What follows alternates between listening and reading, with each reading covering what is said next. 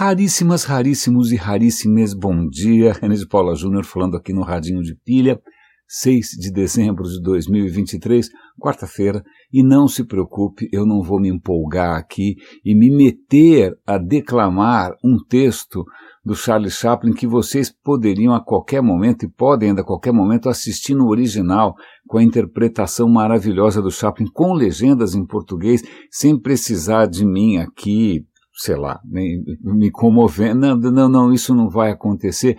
Mas acho que eu me empolguei com essa história do Chaplin ter pisado em tantos calos ao mesmo tempo. Ele pisou no calo do Hitler, obviamente, pisou no, no calo da Ku Klux Klan, pisou no calo do FBI e pisou no calo do Stalin. Quando você consegue incomodar tanta gente ao mesmo tempo, é sinal que você está num bom caminho. É, sobretudo porque a gente acorda, né, hoje de manhã, abre lá o jornal e vê que a gente, né, enquanto Putin na Ucrânia continua sendo Putin, né, agora a gente tem na Venezuela uma anexação a pretensamente democrática, porque foi feito um plebiscito, que obviamente na Venezuela são todos plebiscitos perfeitamente regulares, não é para ver se a gente anexa um vizinho que tem bons recursos, não é? é e, portanto, a minha dúvida é se você é um, sei lá, inspirado pelo Putin, se você é um putinho ou se você é um grandíssimo filho da Putin. Né? Mas a gente acorda com mais um maluco, com mais um tirano, e vem, eu vou dar um link aqui para uma reportagem interessante, é um autor de um, acho que é do Washington Post, é, tá, tá, esse filme do Napoleão, do Ridley Scott, e o cara se pergunta por que que a gente tem essa fascinação por esses homens conquistadores que conquistaram. Vai ter mais uma eleição nos Estados Unidos, é capaz que o Trump ganhe de novo. Para onde vai esse mundo se o, se o Trump mais outro, outra figura que merecia, sei lá o que, nem, não é nem mais psicologia, é psiquiatria, né, um internamento, que estrago que eles podem fazer na história da humanidade. E isso me fez lembrar que na semana passada, esses últimos dias, nem lembro exatamente quando foi, faleceu Kissinger. E eu não falei nada a respeito, sobretudo porque eu não sei quase nada a respeito. Né? Uma das vantagens de eu não, nunca ter participado de nenhum partido político, de eu não ter nenhum alinhamento ideológico claro, é que ninguém me ensinou a odiar o Kissinger, ninguém me ensinou a venerar o Kissinger. Né? Então, é, eu confesso a minha ignorância. Eu comecei a dar uma pesquisada, teve um bom artigo no Estadão, algumas coisas eu posso falar a respeito, mas eu acho que o que eu posso falar a respeito não é tanto dele, mas sei lá, quem sou eu? O cara acabou de morrer com cento e tantos anos, não é? é? Mas a questão da influência que às vezes uma figura só acaba tendo na história de outros povos. Né? Por não vou entrar aqui no mérito da colaboração do Nixon com a ditadura brasileira, isso é um capítulo que eu gostaria de entender um pouco mais. Infelizmente, o Estadão falou pouco a respeito, embora a manchete dissesse o papel do Kissinger na ditadura brasileira, não falou quase nada a respeito. Mas tem uma questão interessante que é a seguinte: Guerra do Vietnã. Guerra do Vietnã, Guerra do Vietnã, um dos episódios mais estúpidos, difíceis de justificar, prolongados, aquelas coisas que não tem uma saída, já começa torto, né, uma coisa horrorosa, só tem coisa ruim para falar do Vietnã, não tem nada a falar de nenhuma defesa possível, a meu ver. Eu sei que o mundo naquele momento estava muito polarizado, nos Estados Unidos estavam desesperados para conter a expansão da União Soviética, a União Soviética também imperialista, mas imperialista de uma maneira ainda um pouco mais agressiva, não é? Então, é, os, alguns países acabaram virando aí é, carne moída por tabela, né? E o Vietnã é uma história dessas, e o que eu não sabia é que o Kissinger deliberadamente ordenou operações clandestinas de bombardeio ao Camboja. O Camboja é um país vizinho do Vietnã. É, os Estados Unidos não estavam em guerra com o Camboja, o Camboja não estava em guerra com ninguém, o Camboja era um país essencialmente agrário, era lá, sei lá, as pessoas tocando a vida felizes, plantando sei lá o que, arroz, não sei, não é? Mas o que acontece é que o Kissinger encasquetou, o Kissinger e os generais americanos, que os inimigos Vietcongs, né, dos, os comunistas do Vietnã, estavam atravessando a fronteira, se escondendo no Camboja para fugir da perseguição do bombardeio americano, e ele começa a ordenar o bombardeio sistemático, sistemático da fronteira com Camboja matando aí dezenas, centenas de milhares de pessoas que nem estavam entendendo, que nem sabiam quem era o Kissinger, não sabiam nada, caiu uma bomba na cabeça, e a desculpa é, olha, na verdade eu estou fazendo isso porque os Vietcong estão aí se metendo, etc, etc, etc. Isso é horrível, isso é absolutamente imperdoável. Né? Aliás, tem uma estatística nessa, nessa reportagem do Estadão que acho que foi jogado nesse período sobre o Camboja eu acho que 2 milhões de toneladas de bombas. Do, imagina que assim, cada carro pesa uma tonelada. Né? É imagina que o carro seja uma bomba, certo? Então você tem 2 milhões de carros, que deve ser o quê? Todos os carros da cidade de onde? Não sei, não sei todos os carros jogados na cabeça do Camboja num período curto. Vale lembrar que isso é um número, é, é uma quantidade maior de bombas do que todas as bombas lançadas pelos aliados na Segunda Guerra Mundial contra o nazismo. Ou seja, na Segunda Guerra Mundial, todo o esforço de bombardeio dos aliados foi comparável a esse esforço contra países miseráveis, agrários, uma tragédia. Mas, como se isso não bastasse, né, o que é interessante, ah, os Estados Unidos, o imperialismo americano, que horror. Sim, é verdade, um horror tal. Mas o que a gente esquece é que é esse, essa crueldade né, da Guerra Fria acabou servindo de palanque, acabou servindo praticamente de plataforma política para algo absolutamente pavoroso eu agradeço aqui ao chat GPT por me lembrar alguns detalhes, eu vou compartilhar com você o link. O chat GPT é bem bom para fazer essas perguntas factuais sobre história. O que acontece é que surge na, no Camboja um movimento de inspiração comunista, né, de resistência, de, né, para tentar ganhar o poder. É, essa, esse movimento é liderado sobre, acaba sendo liderado por uma figura que fica sendo chamada de Pol Pot. Esse não é o nome original dele. Esse cara nasceu no Camboja de uma família normal, numa cidade acho que pequena. Ele tem uma educação budista, que aparentemente não foi suficiente né, para que ele não virasse um maníaco homicida. Aliás, eu estou para ver alguma religião que evita que alguma pessoa se torne um maníaco homicida. Estou para ver alguma religião cujo primeiro mandamento seja não matarás. Né, o primeiro mandamento é amar, seja lá qual for o Deus, acima de todas as coisas. Eu não sei porquê, né, que uma criatura onipresente, onipotente e onisciente é carente, mas não sei. Então, o primeiro mandamento deveria ser não matarás, não é, né, nem sei em que ordem que aparece, é o quarto ou quinto, sei lá. Né. Então, é, mas nem o budismo serviu para proteger esse rapaz de ideias de Jerico, e o que acontece é que esse rapaz ganha uma bolsa para estudar em Paris. O Camboja, na época, era, devia fazer parte do Império Francês, ou de algum protetorado, agora eu estou chutando. Ele vai para Paris, e Paris, na, na, naquela época, estava sendo, digamos, é, é, bastante. É, como que de dizer, contaminada, como chama de contagiada, que é uma questão mais neutra, né? Contagiada por ideias marxistas, ele acaba se encantando com o marxismo, ele abandona a faculdade na França, ou, ou, ou seja, ele foi para um país, em princípio, avançado, um país lá, ele volta para o Camboja para liderar, o que ele acaba liderando, uma das ditaduras mais sangrentas, um dos genocídios mais pavorosos da história humana, ele é, surge um partido chamado Khmer Rouge. Vale lembrar que, é, não sei se você já viu alguma foto de Angkor Wat, que são umas ruínas magníficas no Camboja, né? uma civilização, era chamada civilização Khmer, uma civilização que prosperou naquela região, fez um complexo urbano de templos e canais e irrigação sensacional. Eu, eu adoraria conhecer é, o, o Angkor Wat, não conheço, né? Mas então, talvez pensando nessa civilização local, o Khmer, que acabou, obviamente, desaparecendo por causa da Tailândia, da Índia, etc. Mas, o, talvez inspirado nisso, o cara resolveu fazer um, um Make Cambodia Great Again, né, chamando o, uh, o, seu movimento de Khmer vermelho, vermelho, por uma questão, é, digamos, é, ideológica. Não é? Aliás, eu ouvi falar, alguém me corrige, por favor, que a palavra vermelho em, em russo também quer dizer bonito. Então a Praça Vermelha também, a, eu não sei, o meu russo é virtualmente, eu, eu só sei niet e olha lá, que quer dizer não.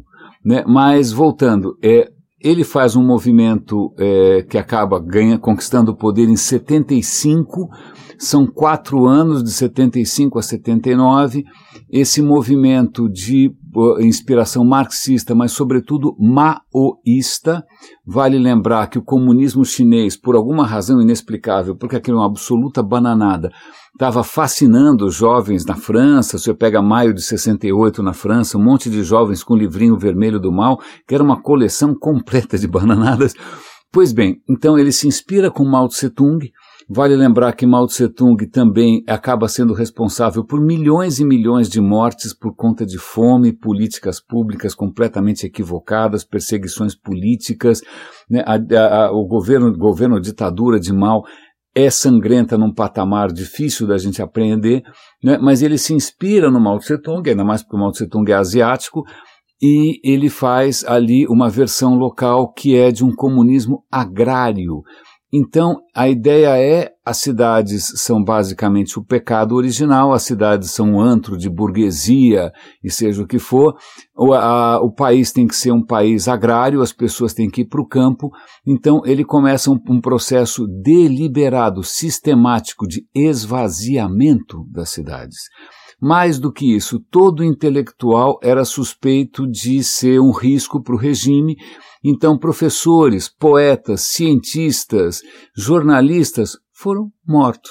Aliás, se você usasse óculos, o que poderia ser um sinal de que você estragou sua vista lendo coisas que não, é, eram necessariamente do livro vermelho do mal, você também poderia ser morto simplesmente pelo fato de não enxergar direito.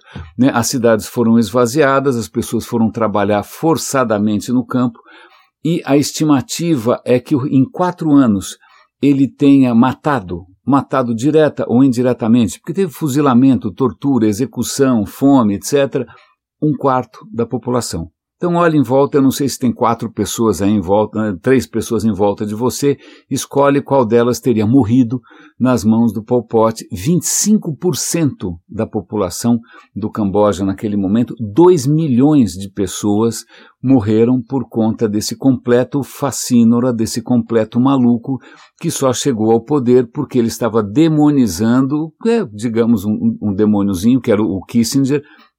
Vejam como essas coisas acabam é, escalando. Isso me faz lembrar, estou com saudade, inclusive, de um velho amigo que produziu um, ou ajudou a produzir um documentário interessante, uh, o Marcelo, é, era um documentário sobre as tentativas de você tirar o Camboja de um ciclo nefasto de pobreza e miséria. Porque nessa história do Pol Pot, perseguia as elites, né, o que ele chamava de elites intelectuais, obviamente traidores do regime, pessoas suspeitas, etc. e tal, ele simplesmente é, aniquilou a chance do Camboja se reerguer, porque como é que um país se reergue sem professores? Como é que um país se reergue sem cientistas? Como é que um país se educa sem. Como? Como. Então, a dificuldade do Camboja, eu vi esse documentário faz uns 15 anos ou mais, ou 20 anos, né, e a, a, dificuldade era essa. Você, se você quisesse melhorar a educação no Camboja, cadê os professores? Foram todos mortos.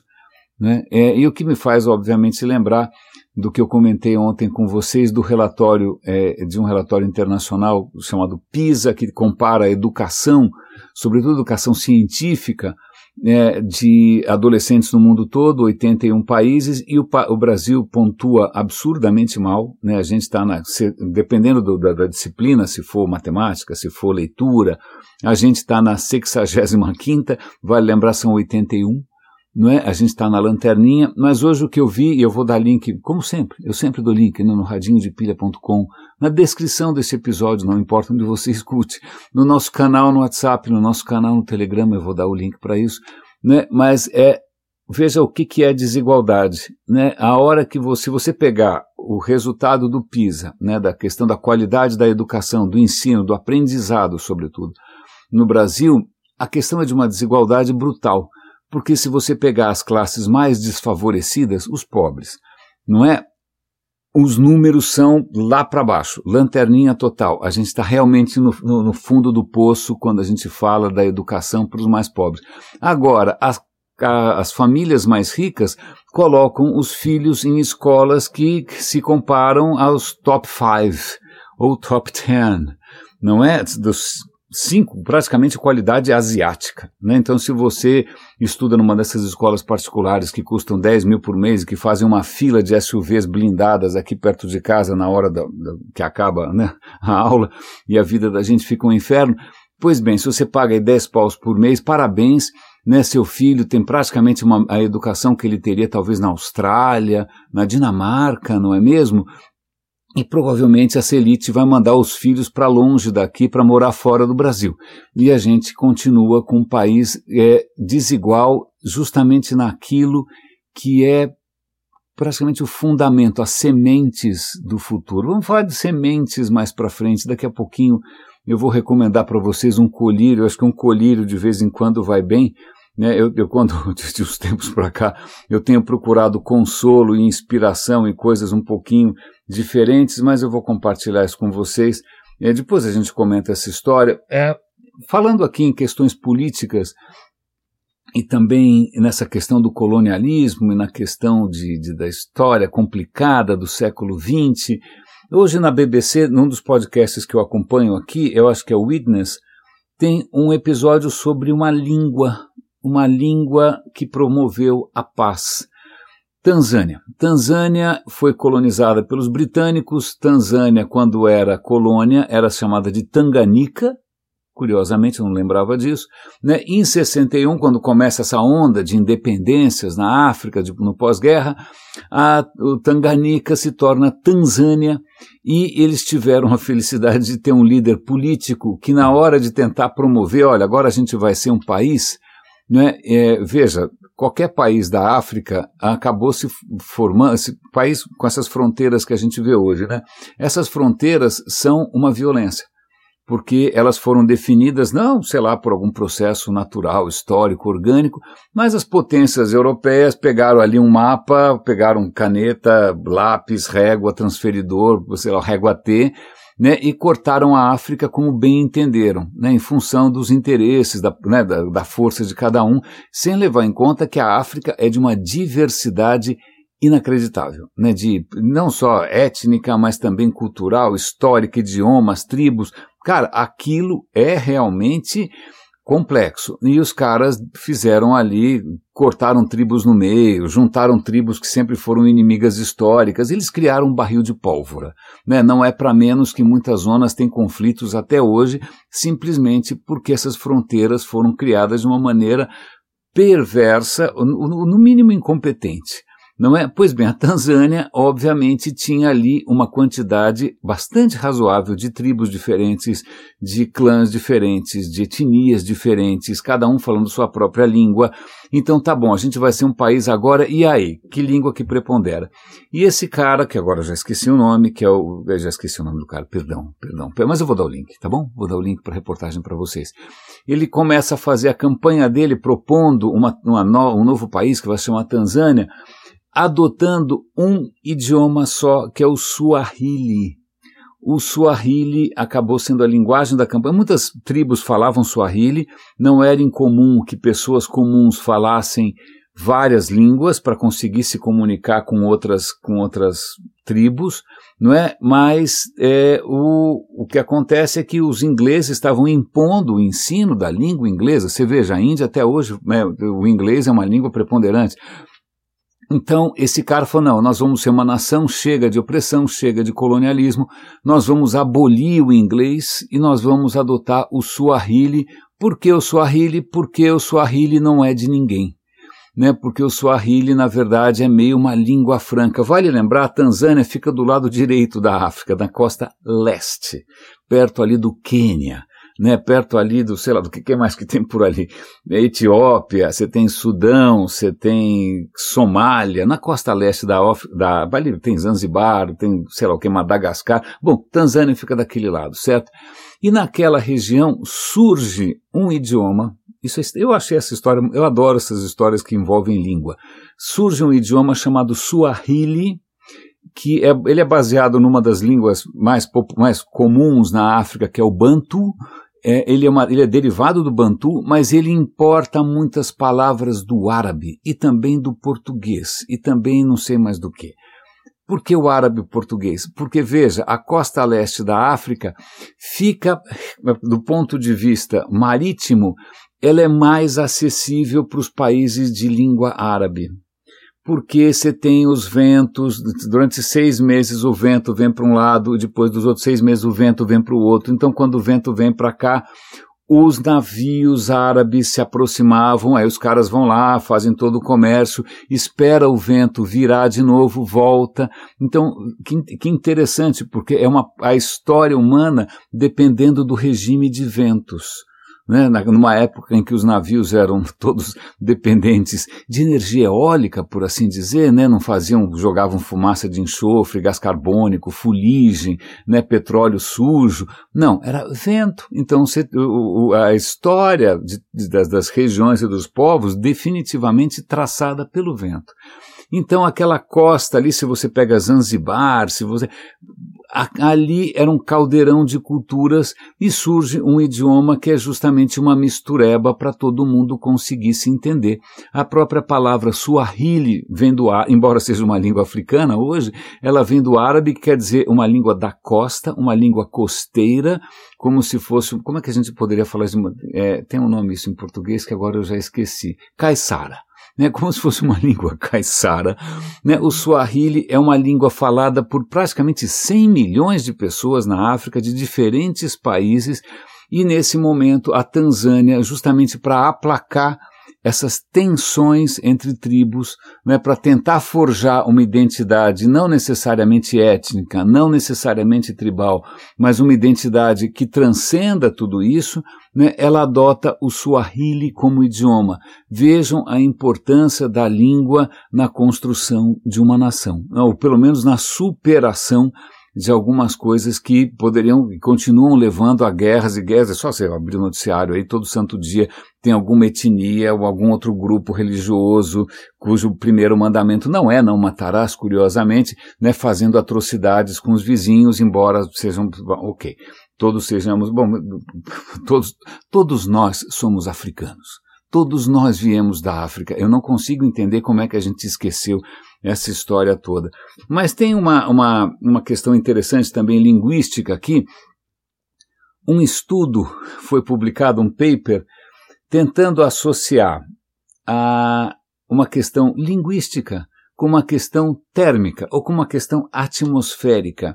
A tese desse estudo é que em países mais quentes as pessoas falam mais alto. Ponto. Em, em regiões, não só países, regiões, né? É, em regiões mais frias, as pessoas falam mais baixo. E os caras têm um mapa mostrando aqui a altura, o volume com que as pessoas falam e a, a, no mapa, né? E não preciso dizer que na região equatorial as pessoas falam muito mais alto. E qual é a explicação para isso? Será que é porque quando está mais quente, o calor dificulta um pouco a propagação do som? É, será que porque durante o frio? Eu tinha uma tese, eu lembro que eu, eu, eu morei há muito tempo, eu ganhei uma bolsa, né? Eu ganhei uma bolsa para ir para a Europa, mas não voltei para fazer uma revolução. Não, não fui que nem o Popote, não. Eu, eu passei um tempo com uma bolsa na Alemanha e eu me lembro que de ter, de ter namorado uma moça que, que era é, sueca, e eu achava engraçadíssimo, porque sueco fala sem mexer a boca. É uma coisa insana, é uma coisa, parece ventríloco. Aí a minha tese no momento, eu falei, bom, a, vai ver que a língua dos caras é uma língua para quem está com a cara congelada, né? Compara isso com italianos e povos mediterrâneos, né? Que fazem careta, que abre a boca, que faz, que se mexe, tá lógico, tá quente, né? Mas então eu, algum cientista, por favor, leve adiante essa minha pequena observação, essa pequena anedota antropológica e sociológica para ver se faz sentido. Porque eu sempre achei estranho como é que as, os caras conseguiam se comunicar sem mexer. Primeiro, é, expressão inexiste, né? É, todo mundo com cara de, de poker face. Segundo, movimentos labiais bastante, é, ainda mais comparados com nós, conosco, que, né, que somos bastante histriônicos, não é, mas essa é uma, não é uma tese, isso é só simplesmente uma observação pequenininha. É, tem, que mais que eu posso comentar com vocês aqui? É, não vou comentar que, bom, as, as, emissões de gás carbônico estão batendo recorde. Não vou comentar que novembro é o mês, é o novembro mais quente da história, no ano mais quente da história, ou seja, a coisa só tende a piorar. Isso vocês já devem estar vendo por aí.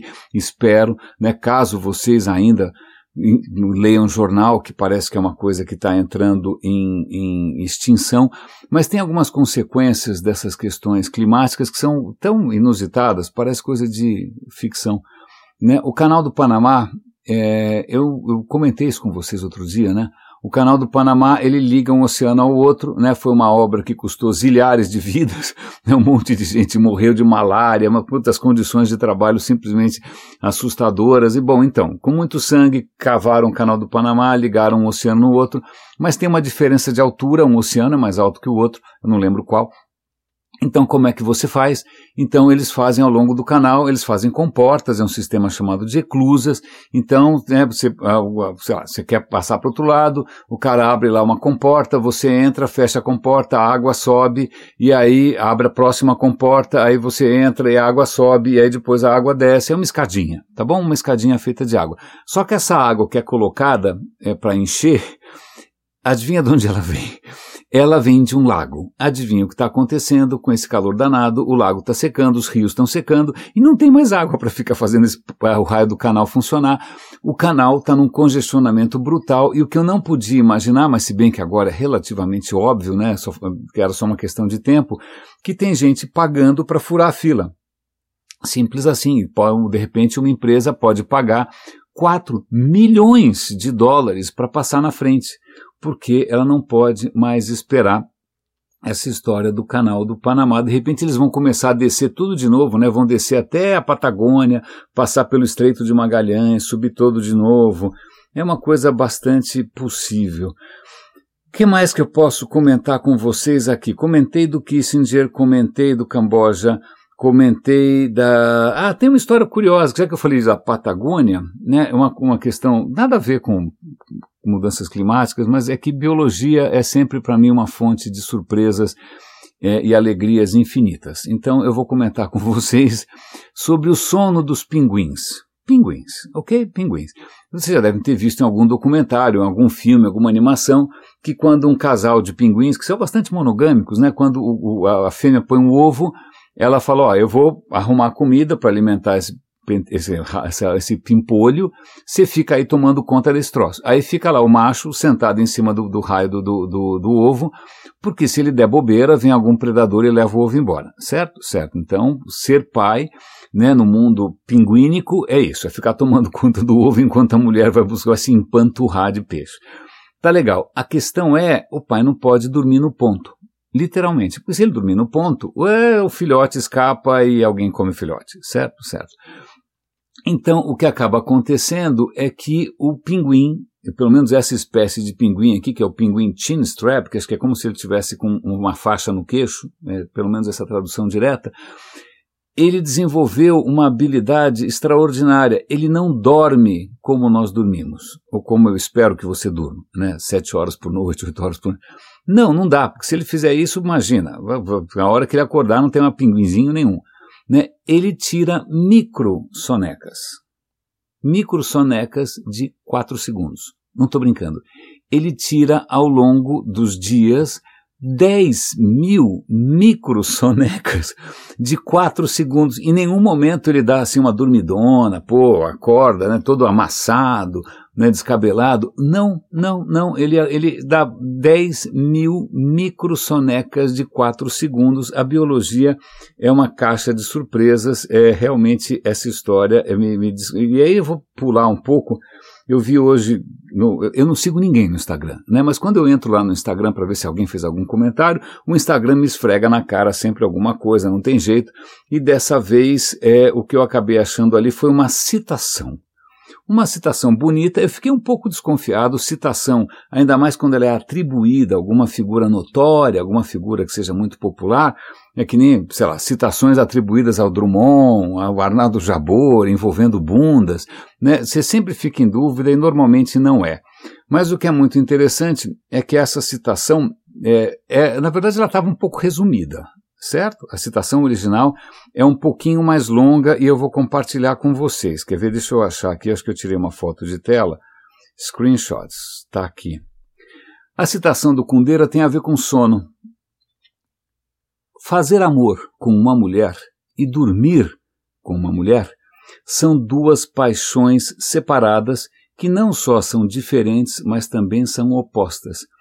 O amor não se faz sentir necessariamente no desejo pela cópula, um desejo que se estende a um número infinito de mulheres, mas no desejo pelo sono compartilhado, aquele desejo que você limita a uma mulher só. Vamos abstrair aqui a questão de sexismos, né? Vamos fazer isso mais genérico, mas então isso, é, eu espero que isso fale ao seu coração, né? Espero que você tenha encontrado em algum momento alguém com quem você quer dormir e acordar no dia seguinte, que você acorda feliz e fala, puxa, que bom que é acordar com você, né? Quando o dia está acabando, você pensa, puxa, que bom que nós vamos dormir juntos. Eu gostei dessa história, eu achei, eh, resgatando aqui, é uma questão um pouquinho anacrônica. É, aliás, eu estou fazendo uma divagação aqui. Eu me lembro de quem foi que falou isso? Foi o Barthes? Foi algum autor francês que disse que, sei lá, 100 anos atrás, falar de sexo era obsceno, era pecado, era proibido, né? E você falar de amor, aí sim, você era uma criatura sofisticada, inteligente, sensível, tal, né? E agora parece naquele, ele falou isso na década de 70, né? Na década de 70, você falar de amor era uma completa mas no sinal de fraqueza, ou seja, o que for, porque aí sim, falar de sexo, você falava aos quatro ventos, se gabava, né, publicava. Não, nos anos 70 não tinha Instagram, perdão. Perdão, limpando um pouco a garganta aqui.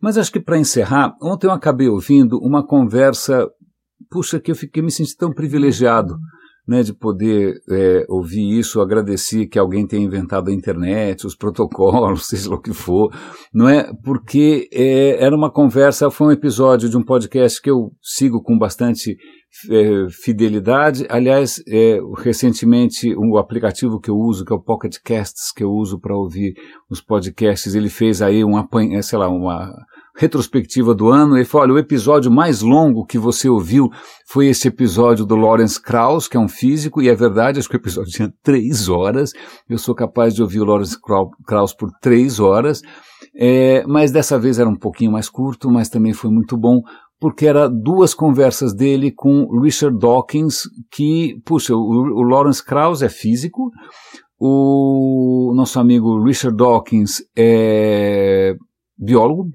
não é? Autor daquele livro Gênio Egoísta, um cara super importante na questão de evolução, mas os dois têm uma coisa em comum que é eles sempre foram muito vocais com relação ao papel da ciência e questionando, sobretudo, uh, o pensamento religioso. Né? Tanto que, aliás, eu não sabia, é, existe um documentário chamado The Unbelievers. Unbelievers são os descrentes, são aqueles que não creem não é, é que, que, acompanha um pouco a trajetória dos dois. Para quem quiser, eu sei que ninguém se interessa por isso, eu sei que ateísmo é uma coisa absolutamente minoritária.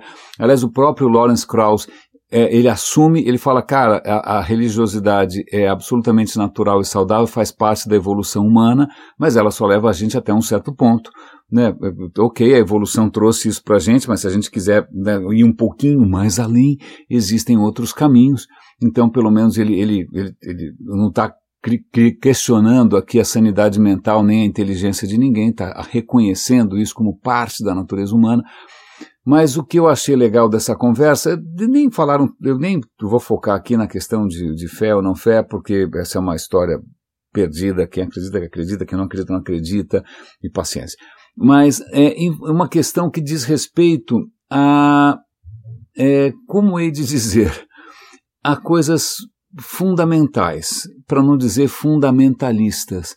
O que o Lawrence Krauss tem sido bastante vocal de uns tempos para cá é sobre um excesso de, dessa coisa politicamente correta, o que é chamado nos Estados Unidos de woke, né, de de repente, por razões ideológicas, você começar a condenar sumariamente e cancelar pessoas porque elas não são puras do ponto de vista ideológico, né, porque elas em algum momento falaram alguma coisa ou porque usaram uma palavra que não devia. E as universidades, né, o cara falou, olha, hoje um reitor de universidade, um, sei lá, não sei se é reitor a palavra certa, mas ele não é só um cara que está pensando no conhecimento. Não, na verdade, ele é um fundraiser, ele é um cara que está levantando fundos. Ele é praticamente um marqueteiro da faculdade. Então, se algumas questões geram polêmica e isso pode afetar a popularidade e a receita, né, de, uma, de uma universidade, ele é, a receita vem em primeiro lugar, o que é uma pena. Né, o que é uma pena porque as coisas estão virando máquinas de fazer dinheiro. Né, é, aliás, eu vou fazer um pequeno comentário aqui. Ontem nós tivemos uma experiência péssima. Eu comentei com vocês que eu nunca entendi, quer dizer, nunca vou me conformar com a, a, algum, algumas áreas da vida humana, como por exemplo a saúde, de repente estarem sendo é, dominadas por investidores que transformam aquilo em alguma máquina de fazer dinheiro.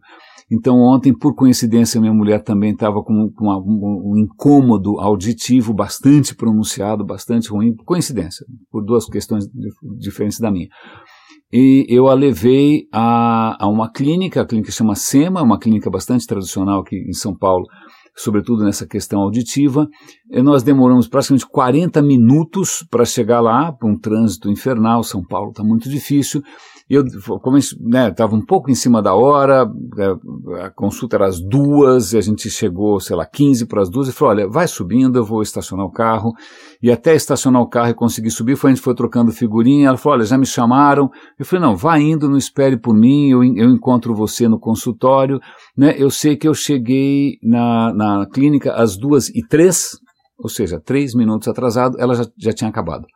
Eu falei, pera, o que, que aconteceu? Não, a consulta durou menos de três minutos. O cara não quis me ouvir, acho que nessa hora quem está com problema auditivo aparentemente é o médico. Né? O cara mal e mal me examinou, não levou a sério as coisas que eu falei, ele olhou ali com aquele endoscópio, um orelho, falou que estava tudo normal, e eu acho que não está, e o cara me mandou fazer uma audiometria que eu vou ter que marcar no dois minutos e pouco, menos de três. E foi uma consulta paga, não foi uma questão de plano de saúde, foi pago do próprio bolso. Né? Então, desculpa, então foi só, só um, eu, eu ando com, com especial, é, com especial ressentimento, eu assumo, com relação a essa categoria que parece mais disposta a vender aparelhos auditivos que custam 10, 15 mil reais do que efetivamente estudar qual é o seu problema, não é? Mas é, foi só um pequeno comentário. Desculpa, vamos voltar aqui à questão de quando, né, quando né, eu estava falando das universidades e a questão da preocupação com a reputação e com a questão do dinheiro. Mas vamos voltar para essa questão de fundamentalismo. O que o Kraus coloca, é, olha, poxa, que legal que hoje nós temos mais consciência sobre o preconceito, mais consciência sobre a opressão, mais consciência sobre questões de gênero. Isso é bem legal, isso é um progresso. Mas o problema é quando isso vira fundamentalismo.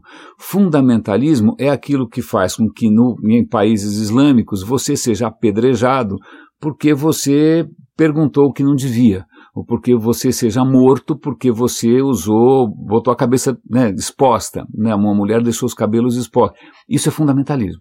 Né? Isso não é só uma questão de fé ou não fé, é uma, não é uma questão de consciência étnica, não, é uma questão de fundamentalismo, é você usar princípios sagrados, sejam eles quais forem, né, em nome de uma causa também que em princípio é superior a todas as outras, para simplesmente ser um tremendo filho da puta. E o que ele está colocando é que ele citou casos de universidades americanas em que na hora de selecionar ali pesquisadores tal, a primeira etapa é você escrever um texto sobre o quanto a questão de, do preconceito e da opressão é importante na sua vida.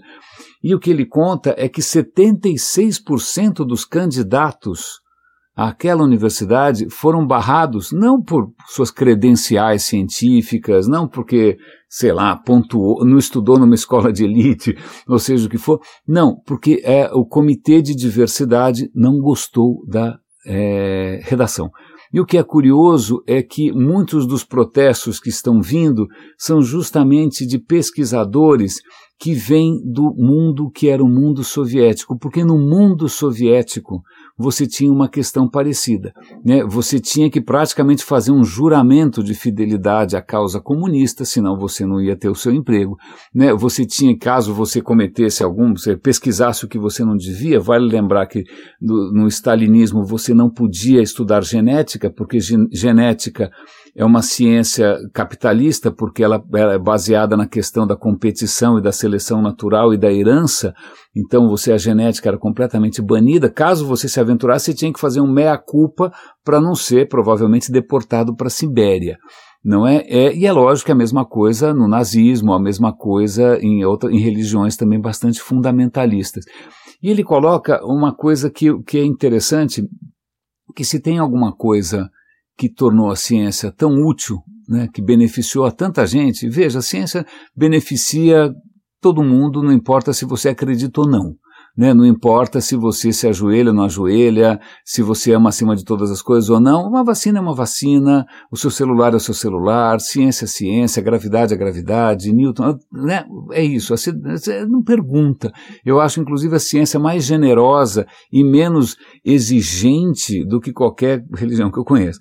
E o que ele coloca é o seguinte: um dos pressupostos da ciência é que nada é sagrado. Né? Eu posso perguntar tudo, eu sempre posso perguntar. Eu posso, inclusive, duvidar de mim mesmo, das minhas próprias certezas, eu posso duvidar das suas certezas, eu posso duvidar de tudo que tiver escrito, não é? porque só assim o conhecimento avança. Agora, se existem questões que não podem ser colocadas, se existem temas que estão fora da discussão, né? se existem dogmas que estão acima de qualquer questionamento, é, a gente retrocede. É, eu acho, eu sinto, né, talvez por força das redes sociais, talvez por força das questões ideológicas, que infelizmente a gente está se fechando em verdades, em dogmas, em identidades, em questões que é muito difícil você criar pontes, é muito difícil você criar algo que transcenda. Vale lembrar aqui a decisão da Tanzânia, que acabou sendo um país relativamente estável, porque simplesmente vamos esquecer aqui as diferenças, vamos adotar uma língua, que em princípio é uma língua que é meio de todo mundo aqui, né, para a gente poder avançar. Né? Então vamos ter orgulho de sermos diferentes, mas ao mesmo tempo estarmos juntos. Então eu achei esse toque do, do nosso amigo é, do Lawrence Krauss, bastante interessante é sobre o risco que a gente está correndo na medida em que questões ideológicas arcaicas, cara, eu acabei de falar, comentar com vocês aqui da estupidez do Kissinger, da brutalidade do Pol Pot, da absoluta perversidade do Mao Tse Tung, da truculência do Stalin. Né? O século XX já ensinou tantas lições. Né? A gente deveria estar tá aprendendo com essas lições aí um pouquinho mais ah, fraternas, um pouquinho mais amenas, um pouquinho mais abertas, um pouquinho mais leves. Não, é, é não sei, só estou fazendo divagações aqui, mas provavelmente isso vai fazer com que eu seja cancelado em algum lugar, porque afinal, afinal, acho que criticar o cancelamento também é pedir para ser cancelado e a gente está entrando no mundo de fundamentalismo, certezas, né, e também crueldade, que parece ser uma decorrência natural disso tudo. É só pessoa, é só você ter, dar para a pessoa alguma boa justificativa para ela ser cruel, né, que e aí eu penso de novo em por que, que não matarás nunca é o primeiro mandamento. Deveria ser. Né? É só, desculpa, só uma pequena pequena reflexão é, matinal. Raríssimas, raríssimos e raríssimas, muito obrigado pela companhia, pelo carinho, pelos 17 super raríssimos que apoiam o Radinho é, materialmente. Cuidem-se, por favor, um grande abraço e que vocês consigam dormir com as pessoas que vocês amam. Até amanhã.